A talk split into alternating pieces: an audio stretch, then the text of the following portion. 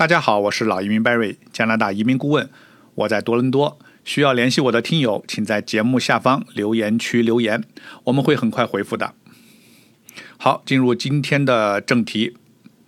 从五月六号九万个名额移民大放水到现在，已经六天过去了。在这六天时间里，四万个留学生名额是在二十四小时内就抢完了，但是。另外五万个名额到今天为止才一共不到九千个人申请，也就是说还有四万一千个名额在那等着，没人申请。这说明了什么？我今天就来给大家分析分析。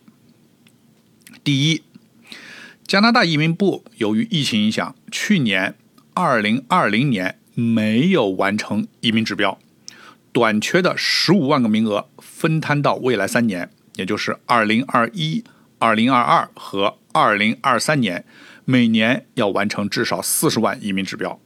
这就是为什么今年移民部两次大放水啊，因为再不放水，今年恐怕又完不成任务了。第二，今年两次放水以后，还会再放水吗？那要看这九万个名额的完成情况啊。现在结果很明显，还有四万多个名额空着。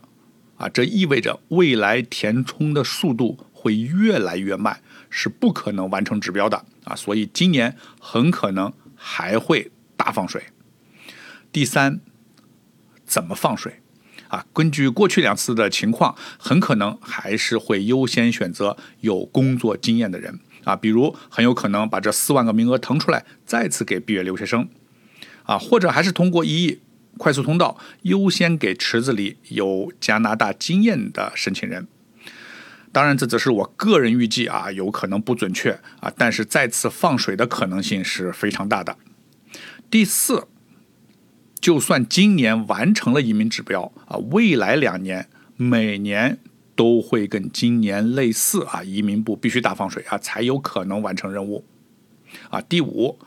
由于连续放水，那么符合条件的申请人会越来越少了啊！只要疫情不结束，未来加拿大经验类啊和技术移民的分数很可能会持续走低。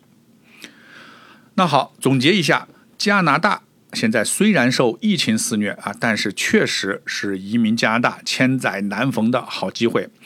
其中啊，我认为留学移民啊是目前。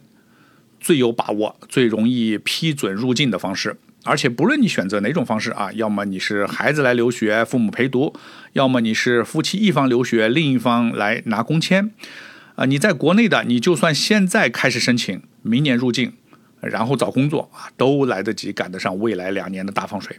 啊，已经在加拿大想要移民的朋友，应该呢尽快考雅思找工作啊，准备好所有文件、证明材料啊，随时准备申请。